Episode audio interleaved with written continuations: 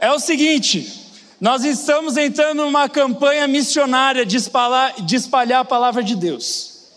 E o nome do nosso ministério é One Flow, porque nós acreditamos num fluir que vem do rio de Deus, com a presença de Deus, e invade a nossa cidade. Por onde esse rio passa, as pessoas são transformadas. Deus nos deu essa palavra. E Deus nos deu uma visão sobre o que vai acontecer aqui em Curitiba, por meio desse ministério e por meio de outros ministérios. Deus nos deu uma visão e uma missão. E o pessoal da Flow School tem aprendido sobre isso e eles vão falar para vocês. Então vamos lá. No 3, o pessoal vai falar a visão que Deus nos deu. Um, dois, três e. A nossa missão. Olha só que bonito. Deus nos deu. Pode continuar de pé. Deus nos deu uma visão e uma missão. A visão é alcançar 3 mil adolescentes toda sexta-feira. Quantos querem ver pessoas sendo alcançadas por Jesus aqui? É isso aí. E a missão é alcançar todos os adolescentes de Curitiba, custe o que custar. É essa a nossa visão.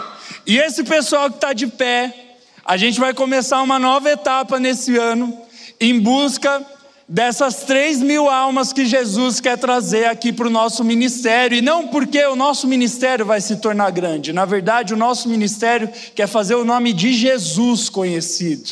E esse povo que está de pé vai nos ajudar nessa missão, e você que está sentado também, tá bom? Uma salva de palmas para esse povo bonito aí. Pode sentar. Deus nos deu uma visão e uma missão, cara. Uma adolescente de 16 anos um dia estava numa vigília e ela viu o rio do texto de Ezequiel 47, que é um rio que representa a presença de Deus. E ela viu um rio em forma de adolescentes. E por onde esses adolescentes passavam, as pessoas eram curadas, eram transformadas. E Deus quer fazer isso nessa cidade. A gente está vivendo um tempo especial e Ele quer usar a tua vida, cara. E por isso que a partir de semana que vem a gente vai começar a olhar para esse alvo. E dia 20 de maio vai ter o Wave aqui. Quem curte o Wave? Para você que não sabe, o Wave significa onda, é a onda do Espírito Santo vindo sobre a nossa cidade. É um evento que a gente faz evangelizando a nossa cidade. E eu creio que esse evento Deus ele pode dar um gostinho do que ele vai fazer. E eu creio que a gente pode lotar esse templo até a galeria. Quantos creem nisso? Então, cara, ó, a partir de semana que vem, a partir de hoje, na verdade, nós vamos começar em direção a esse alvo até o dia 20 de maio, tá? Alcançar 3 mil pessoas aqui na sexta pela primeira vez. Eu creio que Deus pode fazer isso. Mas, pastor, por que isso? Porque a nossa missão não é para nós. É muito gostoso a gente cantar, buscar a Deus aqui, mas as pessoas lá fora não sabem o que acontece aqui. Nós precisamos levar isso para fora.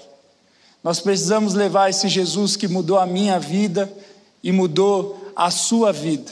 Nós precisamos ir em direção a visão de vida que Deus nos deu, que é amar a Deus acima de todas as coisas e amar ao próximo como a, a mim mesmo. Nós precisamos levar o amor de Jesus. Por isso, o título da mensagem de hoje é Vai para cima. Repete assim comigo: Vai para cima. Agora com o braço erguendo, assim, na hora de falar vai para cima, você fala, vai para cima, beleza? Um, dois, três e.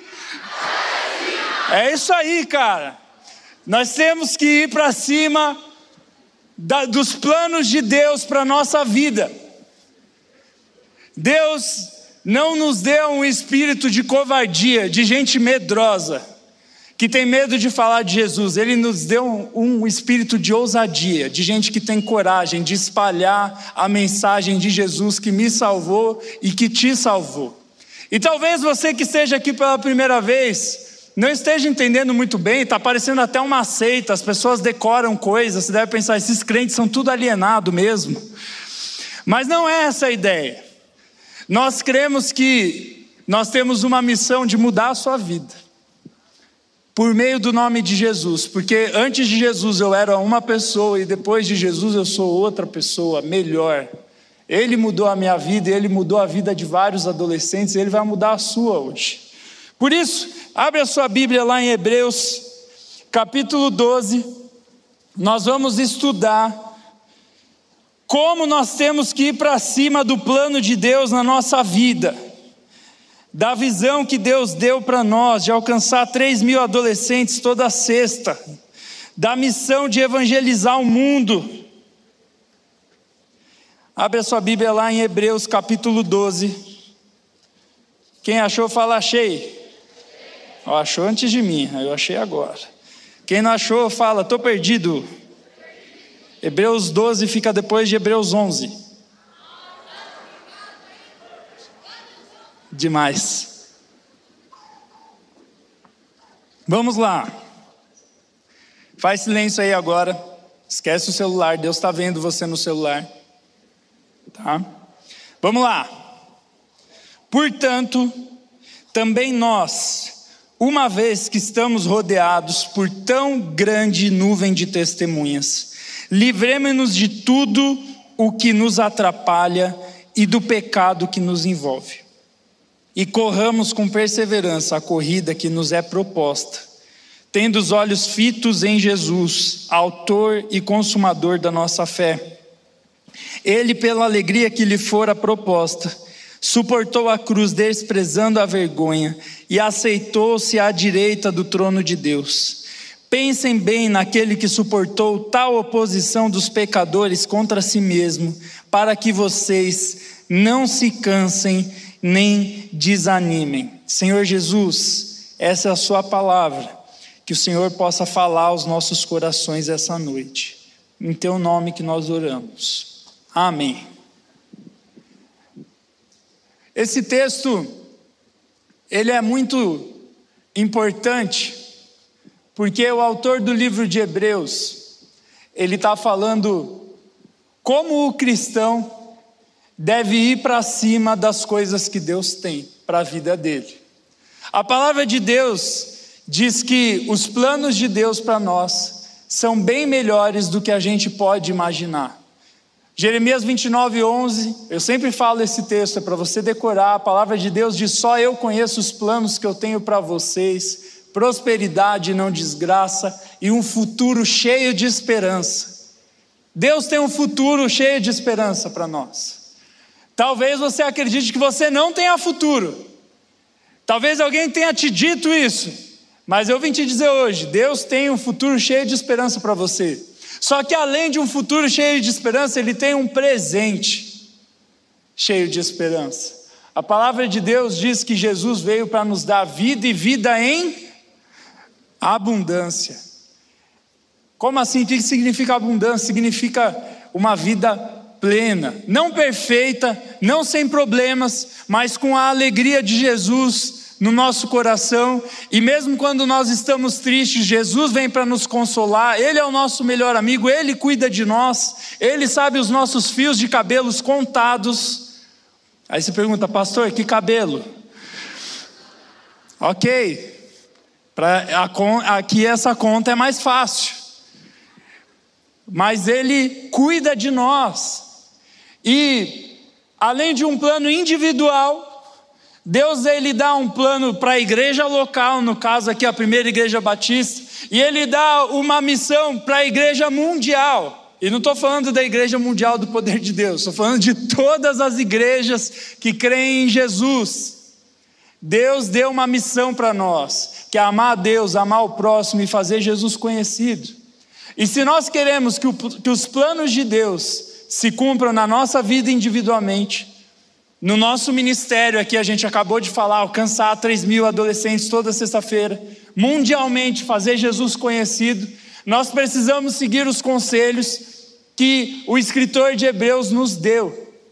E é interessante que o capítulo 12 eu falei brincando que ele vem depois do capítulo 11. Só que se você já leu a Bíblia, você sabe que o capítulo 11 é um dos capítulos mais conhecidos da Bíblia que falam sobre os heróis da sobre os heróis da fé. Não precisa ler agora, lê em casa depois. Em Hebreus 11, a Bíblia traz uma lista de heróis. E não é heróis tipo os da Marvel, mas são heróis de carne e osso. Heróis onde o único poder é o poder de Jesus e pessoas que conseguiram viver o plano que Deus tinha para a vida delas. E aqui em Hebreus 12, depois do escritor ter dito todos os heróis da fé, a gente vai falar sobre um deles hoje, mas depois dele ter falado sobre todos os heróis da Bíblia, ele começa a nos aconselhar. Ele fala: olha, visto que tem uma grande nuvem de testemunhas, o que ele está querendo dizer com isso? Visto que existiram tantos homens e tantas mulheres de fé, ele começa a nos aconselhar, ele fala: olha, portanto, também nós, uma vez que estamos rodeados por tão grande nuvem de testemunhas, livremos-nos de tudo que nos atrapalha e do pecado que nos envolve e corramos com perseverança a corrida que nos é proposta. Ele fala: olha, já que a gente tem essa galeria de heróis da fé, e eles são exemplo para nós, vamos seguir o exemplo deles, vamos para cima como eles foram. Por isso que o título da mensagem é Vai para cima. E a primeira coisa que nós precisamos fazer para ir para cima dos planos de Deus é se inspirar em homens e mulheres de fé. Olha para quem está do seu lado e fala assim: inspire-se em homens e mulheres de fé. Nas últimas semanas a gente conversou sobre crescer em maturidade, e uma das coisas que eu falei foi justamente seguir bons exemplos. Só que não basta só conhecer bons exemplos, a gente tem que se inspirar a tal ponto de tomar uma atitude. Só que muitas vezes a gente não sabe quais as atitudes que a gente tem que tomar para viver os planos de Deus, porque a gente não segue bons exemplos. Por isso, quando você for em casa hoje, ou amanhã, quando você for ler a Bíblia, leia Hebreus 11 e veja esses exemplos e fale: Jesus, eu quero ser como essas pessoas que conquistaram o que, ela, o que Deus tinha para a vida delas. A primeira coisa para viver tudo que Deus tem para a nossa vida é ter bons modelos, pessoas que você olha e você admira. Por exemplo, a gente vai falar um pouquinho nesse ponto sobre a história de Abraão. Quantos conhecem a história de Abraão? Lá em Hebreus 11, no versículo 8, até o 12, fala um pouco sobre a história de Abraão de uma maneira resumida. A Bíblia diz assim: Pela fé, Abraão, quando chamado, obedeceu e dirigiu-se a um lugar que mais tarde receberia como herança, embora não soubesse para onde estava indo. Pela fé, peregrinou na terra prometida como se estivesse em terra estranha. Viveu em tendas, bem como Isaac e Jacó, co-herdeiros da mesma promessa pois ele esperava a cidade que tem alicerces, cujo arquiteto e edificador é Deus. Pela fé, Abraão e também a própria Sara, apesar de estéril e avançada em idade, recebeu poder para gerar um filho, porque considerou fiel aquele que lhe havia feito a promessa. Assim, daquele homem já sem vitalidade, originaram-se descendentes tão numerosos como as estrelas do céu e tão incontáveis como a areia da praia do mar. Aqui, Hebreus dá um exemplo de uma pessoa que viveu os planos que Deus tinha, Abraão. Um dia Deus encontra Abraão e fala: Você será pai de muitas nações, você terá muitos descendentes, e a sua descendência, os seus filhos, vão herdar a presença de Deus e vão herdar prosperidade, o plano de Deus. Vão viver em amor, vão viver em paz, vão viver em comunhão com Deus. Ou seja, Deus deu uma promessa para Abraão. Ele falou: Eu conheço os planos que eu tenho para você, prosperidade e um futuro cheio de esperança. E aí, Abraão ele começa a nos inspirar com a fé dele. Porque a Bíblia diz que Abraão ia ter um filho com Sara, a sua esposa, e que desse filho viria essa descendência prometida por Deus. Só que Abraão, ele esperou 100 anos. Naquela época as pessoas conseguiam viver mais, viviam bem mais do que a gente, a qualidade de vida era melhor. E durante 100 anos Abraão ficou esperando a promessa de Deus se cumprir na vida dele. Imagina. Imagina se demorasse 100 anos para sua prometida ou para o seu prometido chegar. Se demorasse 100 anos para você sair da escola. Nossa, pastor. E todo ano, a cada ano que passasse, você falasse: um dia eu vou chegar no terceirão. Um dia eu vou chegar no terceirão. Imagina se a gente já chora tanto para chegar nos 17 e sumir do colégio. Imagina 100 anos. Abraão esperou 100 anos para o propósito de Deus ser cumprido na vida dele. A Bíblia diz que só quando ele ficou velho, por causa do milagre de Deus, porque ele já era um homem bem velhinho e sua esposa também, o filho dele, Isaac, nasce, e a partir de Isaac vem a descendência do povo de Deus, que vai até o nascimento de Jesus. Jesus é descendente de Abraão. Olha só que loucura. Agora olha aqui para mim, imagina o coração de Abraão nesse tempo. A Bíblia diz lá em Gênesis, depois você pode ler, que a esposa dele questionou: será que Deus vai fazer isso mesmo? A Bíblia diz que um anjo visitou ele disse que ele teria um filho, e Sara começou a rir, porque falou: Meu, eu estou muito velha para ter filho. Só que se cumpriu. E por que, que é importante nós nos inspirarmos na vida de Abraão? Porque para viver o plano de Deus, ele soube crer que Deus tinha um plano para ele e que não importa o que acontecesse, esse plano ia se cumprir, sendo tarde ou cedo. E sabe, gente, muitas vezes eu e você, nós vemos as promessas da Bíblia, nós vemos as promessas que nós recebemos de Deus, e a gente não tem paciência suficiente para esperar o que Deus falou acontecer. Só que quando a Bíblia diz que quando Deus diz algo, esse algo vai acontecer. Hebreus capítulo 6 diz que Deus, quando Ele promete algo, Ele não vai mentir, isso vai ser cumprido.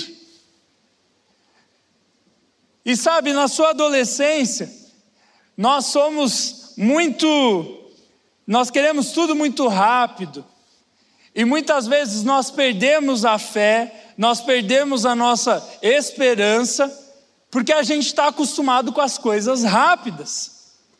É aquele negócio que eu sempre falo: a internet é uma benção, mas ela deixou tudo mais rápido. O micro-ondas é uma benção, mas ao invés de eu esperar uma boa comida feita na panela, ou de um bom bolo feito no forno, eu faço bolo de caneca. Mas, pastor, bolo de caneca é uma delícia, ok. Mas não se compara com aquele bolo que a sua avó faz, não é? Só que nós estamos tão acostumados a não esperar as coisas que a gente quer tudo agora. E isso vai para a nossa fé, só que isso nos prejudica para viver tudo que Deus tem para nós. Porque o tempo de Deus é diferente do nosso. No Salmo 90, a palavra de Deus diz que para Deus mil anos é como um dia e um dia como mil anos. Para nós faz dois mil anos que Jesus veio. Para Deus faz dois dias. É louco você pensar nisso, né? A gente cantou, nós estamos esperando a vinda de Jesus, Maranata. Maranata significa vem. E aí, Jesus, você vai ler na Bíblia, está escrito que Jesus disse: Eu venho em breve, quando você menos esperar, eu estou chegando, eis que estou à porta e bato. E aí você fala, cara, passou dois mil anos, cadê Jesus? Só que o tempo espiritual é diferente do tempo natural. Então, a primeira coisa que eu e você precisamos aprender para viver tudo que Deus tem para a nossa vida Nós temos que ter fé, se inspirar em pessoas que tiveram fé e paciência. Repete assim comigo: eu preciso me inspirar em pessoas de fé e ser mais paciente. Tem cara que está me ouvindo. E ser mais paciente com a perninha aqui, ó. O Zé Vitor, meu Deus, gente. Pensa num homem que sempre está balançando a perna, até para dormir, vou te entregar aqui. O Zé, a gente vai dormir nos retiros, ele fica assim na perna, até na hora de dormir. Eu fico, gente, vai embora, Satanás.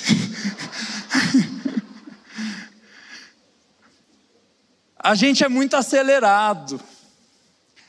Só que Deus ele é detalhista e para fazer o melhor plano tem que demandar tempo. E nesse tempo eu tenho que ter fé. Fé que Deus está preparando algo melhor para mim. Fé que Deus vai me dar algo melhor, independente da circunstância que eu estou vivendo agora. Como é que está a tua vida? Talvez você não esteja na melhor época da sua vida. Mas se Deus prometeu que Ele tem um plano para a sua vida, Ele vai cumprir. Você tem que esperar com fé e paciência. Amém? Amém ou não? Uh, quase derrubei a água aqui. E sabe o que é interessante desses homens, antes de eu ir para o segundo ponto, é que eles tinham visão do que Deus ia fazer e eles criam naquilo. E um homem que me inspire não é porque ele é meu chefe, porque provavelmente ele não vai ver esse culto, porque ele está preparando a mensagem de amanhã, é o pastor Michel. Quem conhece o pastor Michel aí? Uh, ele é benção. Ele cuida de mim desde que eu era adolescente. Ele foi meu pastor de adolescentes. E depois eu vim trabalhar com ele, e eu lembro dele vindo nos cultos, e a fé dele era muito inspiradora. Eu lembro quando o culto dos adolescentes era na capela, tinha 300 adolescentes. E ele nos inspirava a falar mais de Jesus. Aí nós fomos para o ginásio. O culto de jovens foi para o ginásio também. E ele começou a falar: um dia nós vamos fazer culto no templo, porque vai ter tanta gente aqui que não vai caber no ginásio. E semana passada a gente comprovou isso, né? Quem estava no culto semana passada aí? Meu Deus, que bafo! Mas foi uma benção, porque a gente viu que, nossa, Deus abençoou o nosso ministério, ele cresceu e nós estamos no templo. E foi legal um dia que ele chegou numa reunião, ele reuniu os líderes da igreja, e ele falou assim: Deus me deu uma visão, e nessa visão nós estávamos num estádio lotado de gente, adorando a Jesus, e milhares de pessoas entregavam as suas vidas para Jesus. E ele disse isso quando não tinha nada. E passou um tempo, a gente fez um culto na Arena da Baixada e depois a gente fez outro culto na Arena da Baixada e a gente quebrou o recorde de público da Arena da Baixada, cara. Se você for lá, o recorde de público da Arena não é de um jogo do Atlético, não é de um jogo do Coxa, é de um culto para Jesus. Aleluia!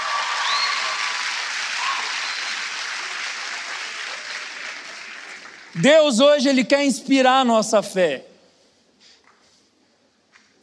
E além do plano individual, agora vamos para o plano que Deus deu para nós aqui como ministério. Deus falou para nós que viriam 3 mil adolescentes aqui. Quantos creem nisso?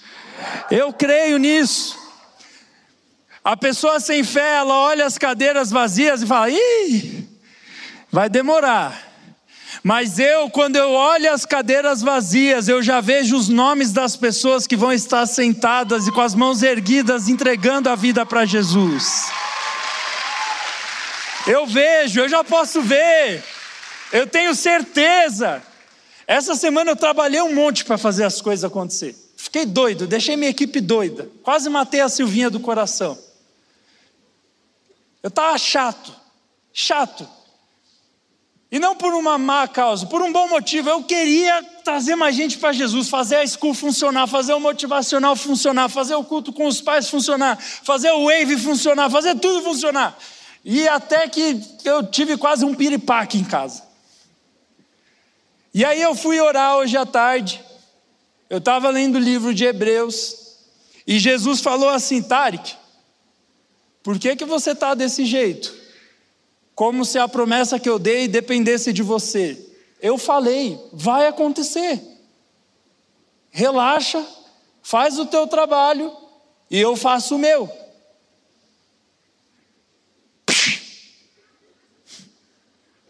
Mas eu falei, ok.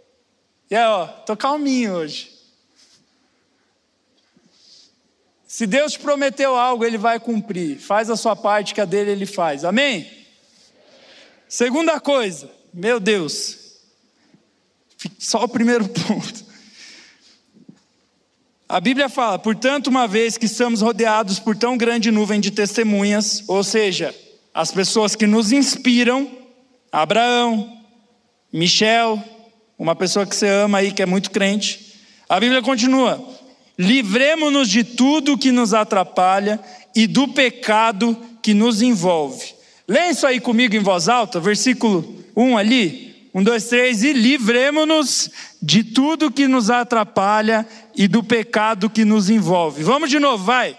Livremos-nos de tudo que nos atrapalha e do pecado que nos envolve.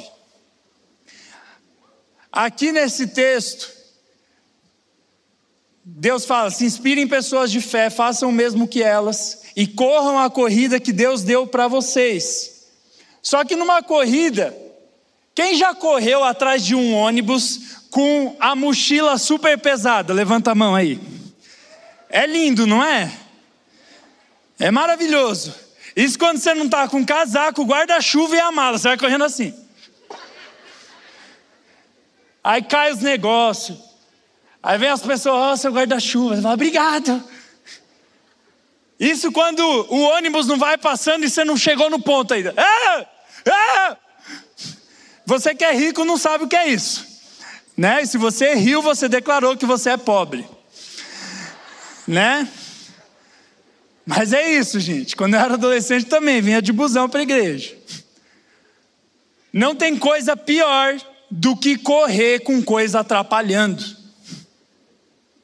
Eu lembro uma vez que eu fiz cirurgia no tornozelo, porque eu fui jogar bola aqui, inventei de jogar bola com os adolescentes, só que num dia que eu não estava vestido para isso. Eu estava de calça jeans e camisa esperando os pais virem buscar os adolescentes no fim de um churrasco. E eu resolvi jogar futebol. E aí o que aconteceu? Um pitoquinho assim, quando eu estava dominando a bola com o peito do pé assim, ele chutou meu pé, meu pé fez assim, ó. 20 pontos no tornozelo. Não dá para jogar bola de calça jeans. Tanto que tem uma gíria do futebol que quando o cara é ruim, a gente olha pro cara e fala: "Ih, esse aí joga de calça jeans molhada". Porque corre meio desengonçado assim. Tipo o Luizinho jogando bola. Você nunca viu o Luiz jogando bola? Marque um futebol e chame o Luiz. Te amo, cara. Mas esse exemplo da corrida que a Bíblia deu faz sentido na corrida de fé também. Muitas vezes a gente quer correr a corrida que Deus propôs para nós, quer viver o plano que Deus traçou para a nossa vida, só que a gente está cheio de peso, a gente está com uma mochila nas costas, e nessa mochila são carregados pecados, mas não só pecados, pesos desnecessários, que não necessariamente são coisas ruins, mas que atrapalham no caminho. Então, por exemplo, quem aqui já foi viajar, ficar pouco tempo em um lugar e levou mais roupa do que precisava e se arrependeu? Você vai ficar três dias no negócio, menino em retiro é maravilhoso. Quatro dias de retiro leva um fogão. Parece que tem uma pessoa dentro da mala. E aí a gente sempre se arrepende. Eu também, eu falei das meninas brincando, mas eu sou assim.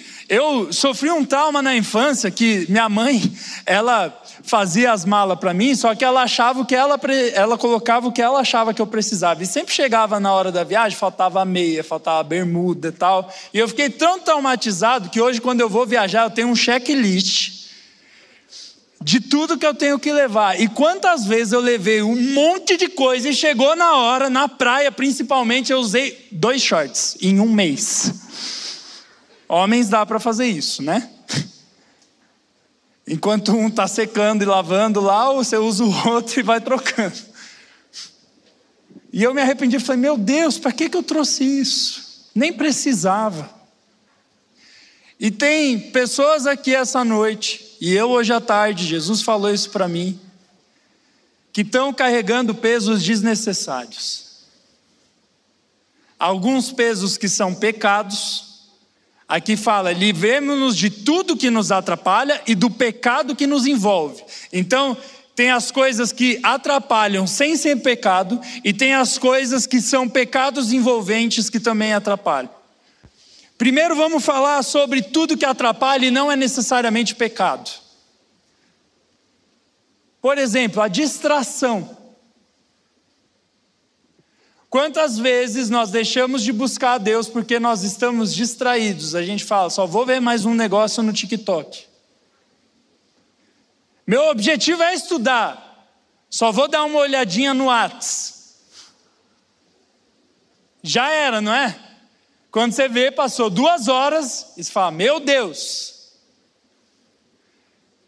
Ou seja, te distraiu. Na Bíblia não está escrito: Não usarás WhatsApp.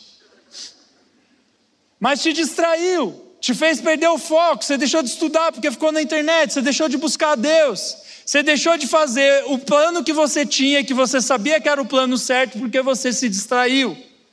Você foi falar de Jesus para alguém, mas deixou de falar por causa de vergonha. Vergonha é pecado? Não é. Todo mundo sente vergonha. Só que atrapalha. O medo atrapalha. É pecado ter medo? Não. É bom ter medo.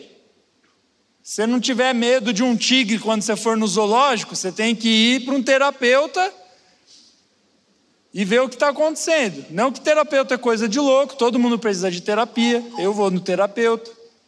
Só que assim, tem alguma coisa errada. Se você não tem medo de nada, cara, você tem que se internar. Agora, o medo muitas vezes ele nos atrapalha para viver os planos de Deus. Olha aqui para mim. Piazinho está tossindo. Tudo bem, menino? O que, que acontece? A gente tem medo de falar de Jesus para as pessoas a gente tem vergonha, a gente se distrai. Olha aqui para mim, para de se distrair, criatura. Qual é o objetivo de você estar tá aqui? A gente se distrai muito fácil. E depois ele fala do pecado que nos envolve, do pecado envolvente. Gálatas capítulo 5, versículo 19 diz assim: o Zé leu isso semana passada com vocês. Ora, as obras da carne são manifestas: imoralidade sexual, impureza, libertinagem, idolatria, feitiçaria, ódio, discórdia, ciúmes, ira, egoísmo, dissensões, facções, inveja, embriaguez, orgias e coisas semelhantes. Eu os advirto, como já os adverti: aqueles que praticam essas coisas não herdarão o reino de Deus. Mas o fruto do Espírito é amor, alegria, paz, paciência, amabilidade, bondade, fidelidade, mansidão e domínio próprio. Contra essas coisas não há lei. Aqui a Bíblia ela fala uma série de pecados envolventes. E tem adolescentes, adultos, que não vivem os planos de Deus porque estão envolvidos no pecado. E talvez eu tenha citado um dos seus pecados aqui. Um dos que eu mais vejo na adolescência é a imoralidade sexual, são as facções, e eu não estou falando de facção criminosa, tipo PCC, Comando Vermelho. Eu vejo as facções e a inveja. O que são essas facções? São grupinhos que ficam uns contra os outros. Como eu vejo isso nos adolescentes? A inveja a fofoca, a ira. Menina fofoca, menino sai na bicuda. A imoralidade sexual, ah, fulano pegou não sei quem, que ficou com não sei quem, que ficou com não sei quem, esse aí, esse aí é um corrimão. Você não entendeu? Chora aí, velho. Mas a gente vive envolvido nesses pecados e aí não entende por que, que os planos de Deus não se cumprem. No versículo 22, a palavra de Deus diz qual é o fruto do Espírito: amor, paz, paciência, mansidão, domínio próprio, delicadeza, bondade, fidelidade. Tudo o contrário dos pecados envolventes. Quantos querem viver os planos de Deus aqui? Busque o fruto do Espírito e fuja da carne. Não foi isso que o Zé falou semana passada? Cara, se você quer viver os planos de Deus, se livra do pecado, se livra do que te atrapalha. Eu lembro que teve uma época, depois que eu torci o tornozelo e, e fiz, eu fiz 90 sessões de fisioterapia para poder voltar a andar normal e correr e tal. 90 sessões, olha só, parecia que nunca ia acabar. E eu lembro que chegou um tempo que eu já podia fazer esporte, e eu já podia cuidar do meu físico, e eu tinha dado aquela engordada marota, e eu queria voltar a jogar bola como eu jogava antes. Só que eu tinha um problema: PlayStation 4. Eu tinha um PlayStation 4 na minha casa. E eu ficava lá internado no FIFA. Eu vinha trabalhar na igreja, não foi na adolescência, não, depois de velho isso. Eu vinha, trabalhava na igreja, fazia tudo que tinha que fazer, não sei o que, chegar em casa e ficava jogando videogame. E a barriguinha só. Uh! E aí teve um dia que eu falei, cara, se eu quero cumprir o objetivo de voltar a jogar futebol como eu jogava antes, eu vou ter que vender essa bagaça. É pecado o PlayStation 4? Não é mas estava me atrapalhando. Eu fui lá, olha o que eu fiz, olha o que é a força de vontade, só Jesus na causa, foi o Espírito Santo descendo. Depois eu me arrependi algumas vezes, mas hoje eu não me arrependo mais. Mas eu vendi meu PlayStation 4, peguei todo o dinheiro do PlayStation 4 e investi no personal trainer, cara. Ó, você viu? E eu ia todo dia lá com ele.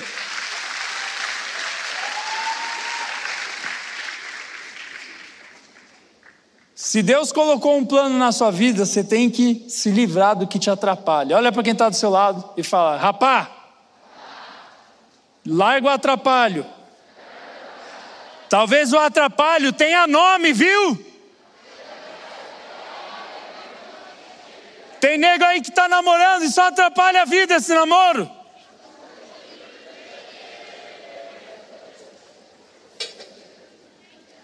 Ai, pastor, mas ele é crente, ela é crente. É nada. Você que é sem vergonha e está querendo fazer namoro evangelístico.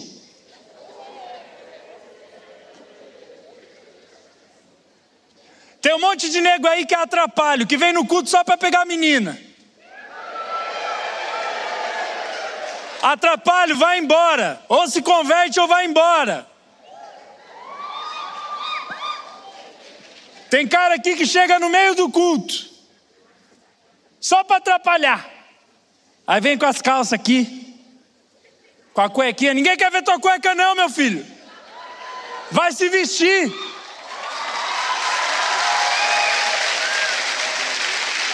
As meninas aplaudem. Ninguém quer ver seu cropped. Ninguém quer ver tua barriguinha. Você é pedra de tropeço na vida dos outros. Ai, pastor, se ele olhou e pecou, o problema é dele. A Bíblia diz que a pessoa que faz o outro pecar é melhor pegar uma corda e amarrar no pescoço e se jogar no mar do que fazer um filho de Deus pecar. Jesus disse isso. Se você não segue Jesus, não importa o jeito que você anda, tanto menino quanto menina. Eu não estou falando para você andar de saia, cabelão até aqui e ficar com, com, com pelo no sovaco. Não é isso.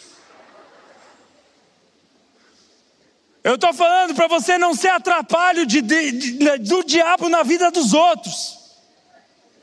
Para de atrapalhar a vida com Deus dos outros. Amém. Amém. Nem sabia que eu ia dar essa paulada. Vamos lá. Versículo 3. Glória a Deus. Jesus vai falando as coisas e vocês só vão tomando uns Hadouken aí.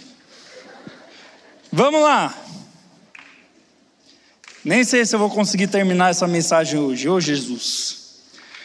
Então a primeira é se esperar em pessoas de fé.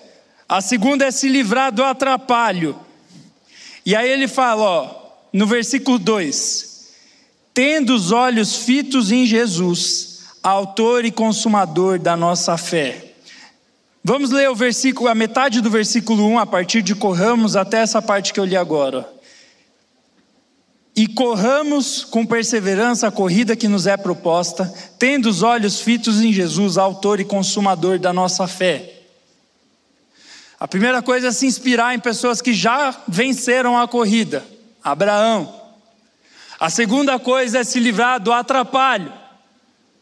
E a terceira coisa é correr com perseverança. Repete assim comigo: corra com perseverança.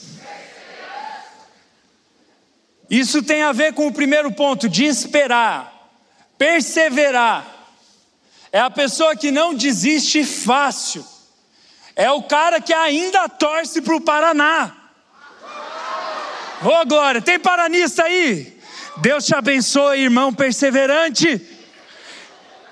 É fácil torcer para o Atlético, é fácil torcer para o Coxa, mas para o Paraná é só para os crentes.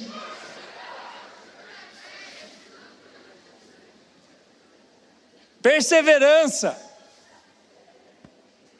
A Bíblia nos dá vários exemplos de homens e mulheres de Deus que foram até o fim. Jesus diz lá em Mateus, capítulo 10, versículo 22: Aquele que perseverar até o fim será. Aquele que perseverar até o fim será salvo. Não é aquele que se converteu no culto, não é aquele que foi no motivacional, porque começar bem é fácil, o difícil é terminar bem. Começar bem é fácil, por isso que quando eu vejo os mais velhos, as pessoas de cabelo branco, por isso que a Bíblia diz para nós respeitarmos essas pessoas. Porque se elas são crentes com 70, 80 anos ainda, elas estão chegando no fim da corrida. Por isso que a Bíblia diz para honrar pai e mãe. É fácil começar bem. Eita! É fácil começar bem, mas terminar bem é difícil. É fácil fazer um casamento bonito, difícil é permanecer casado. É fácil entrar no colégio, o difícil é sair do colégio. E por mais que não pareça, é fácil entrar na faculdade, mas é difícil sair da faculdade. Não, pastor, não tem nada pior que vestibular. Tem uma coisa chamada TCC. Tem gente que já faz TCC no colégio, mas na faculdade é tipo. O Zé está fazendo assim, que ele está tentando escrever o TCC dele. Oremos pelo Zé, queridos. Ele quer virar pastor. Uh! É isso aí, glória. Tem que perseverar. E Hebreus 11 tem várias pessoas que perseveraram. Abraão esperou 100 anos para ter um filho. Mas aí você pensa, pô, mas os caras da Bíblia, eles eram diferentes. Não, tiveram pessoas depois da Bíblia que perseveraram até o fim. Por exemplo, Martin Luther King. Quem conheceu a história de Martin Luther King? Ele é um cara fera, eu admiro muito esse cara. Ele lutou contra a segregação racial nos Estados Unidos. Na época dele, quando um negro entrava no ônibus, quando um negro estava sentado numa cadeira no ônibus e um branco entrava, o negro tinha que se levantar e dar a cadeira para o branco. A segregação era muito forte. E aí Martin Luther King começa a lutar contra isso e ele morre por essa causa. Ele persevera até a morte. E mesmo perseverando até a morte, só depois que ele morreu que as coisas melhoraram. É óbvio que ainda precisa melhorar, mas ele foi um homem que deu a vida por aquela causa. E ele tem uma frase que eu gosto muito, eu já estou encerrando. Meu Deus, são nove e sete, eu tenho que correr também. Ele tem uma frase muito legal que eu anotei aqui. Ele falou assim: se você não puder voar, corra. Se você não puder correr, ande. Se você não puder andar, rasteje, mas continue em frente de qualquer jeito. É isso aí, cara. Isso é ser cristão. Vai ter dias que você vai estar voando na glória. A gente foi para o motivacional, quem voou na glória lá? Foi lindo a presença de Deus lá. Até na hora que a gente jogou futebol, jogou vôlei, essas coisas, a presença de Deus estava lá. Foi lindo, eu estava voando. Só que aí chega a segunda-feira. E aí você para de voar e começa a correr. Chega a terça-feira, você para de correr, você começa a andar. Chega a sexta-feira, você vem rastejando para o culto. Mas o importante é continuar em frente de qualquer jeito. Persevere. Olha para quem está do seu lado e fala assim: persevere. E a última coisa, a gente vai encerrar. Pode subir o louvor aí. Não se distraia. Tem muita gente andando aí. No versículo 2 ele fala: Tendo os olhos fitos em Jesus, autor e consumador da nossa fé, ele suportou a cruz, desprezando a vergonha, e assentou-se à direita do trono de Deus. Pensem bem naquele que suportou tal oposição dos pecadores, consigo contra si mesmo, para que vocês não se cansem nem desanimem. A última coisa é manter os olhos fixos em Jesus. Se a gente quer chegar nos planos de Deus, nós devemos nos inspirar, nos inspirar em boas pessoas nos livrar do pecado, perseverar e manter os olhos fixos em Jesus. Eu tenho que saber para onde eu estou indo. E aí a Bíblia diz o próprio exemplo de Jesus. Ele, ele enfrentou a oposição dos pecadores. Ele suportou a cruz. Mas ele estava com os olhos fixos na salvação que ele ia dar para o mundo e na recompensa que ele teria como filho de Deus. a gente tem que olhar para Jesus, cara. Para de olhar para a pessoa do lado. Para de olhar para o que o outro tem que você não tem. Para de olhar para você mesmo. E começa a olhar para Jesus. Ele é o autor e consumador da nossa fé. Sabe o que significa autor? Aqui não é só alguém que criou a fé, mas é um autor no sentido de pioneiro o que o que foi o primeiro, o primeiro a suportar o sofrimento, o primeiro a perseverar até o fim, até a morte. Depois dos versículos eles continuam, ele fala que ele foi até a cruz. Ele permaneceu até o fim. Ele foi o pioneiro. Siga o exemplo do pioneiro, vai até o fim. Evangeliza até o fim. Ame até o fim. Ame quem não te ama.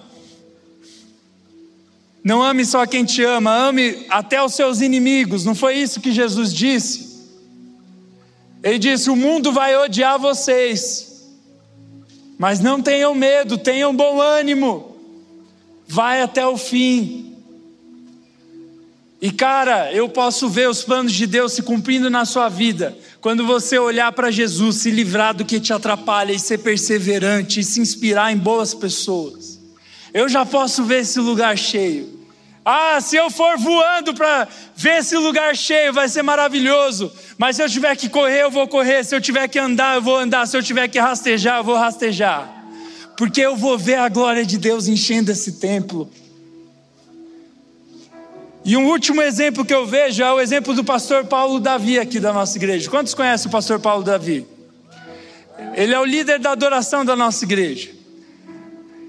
E ele está sofrendo com uma doença, e ele está de cadeira de rodas. E ele tinha todas as desculpas do mundo para não vir para a igreja. E você chega aqui domingo às nove da manhã, ele está com o microfone na mão, adorando a Deus. Eu não sei se você já viu isso. Ele está perseverando até o fim.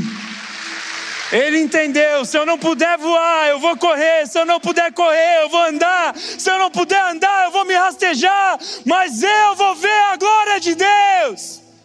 Eu vou ver a glória de Deus. Eu vou ver a vinda de Jesus. E eu vou estar pronto. Eu vou estar pronto. Você está pronto? Hoje Jesus quer te preparar para viver uma vida sobrenatural do lado dele. E você tem que estar disposto a largar o atrapalho, a largar o pecado, aí custe o que custar até o fim na presença de Deus. Nós vamos dar a vida por Jesus. E dando a vida por Jesus, nós vamos ver as pessoas ganhando vida por meio de Jesus.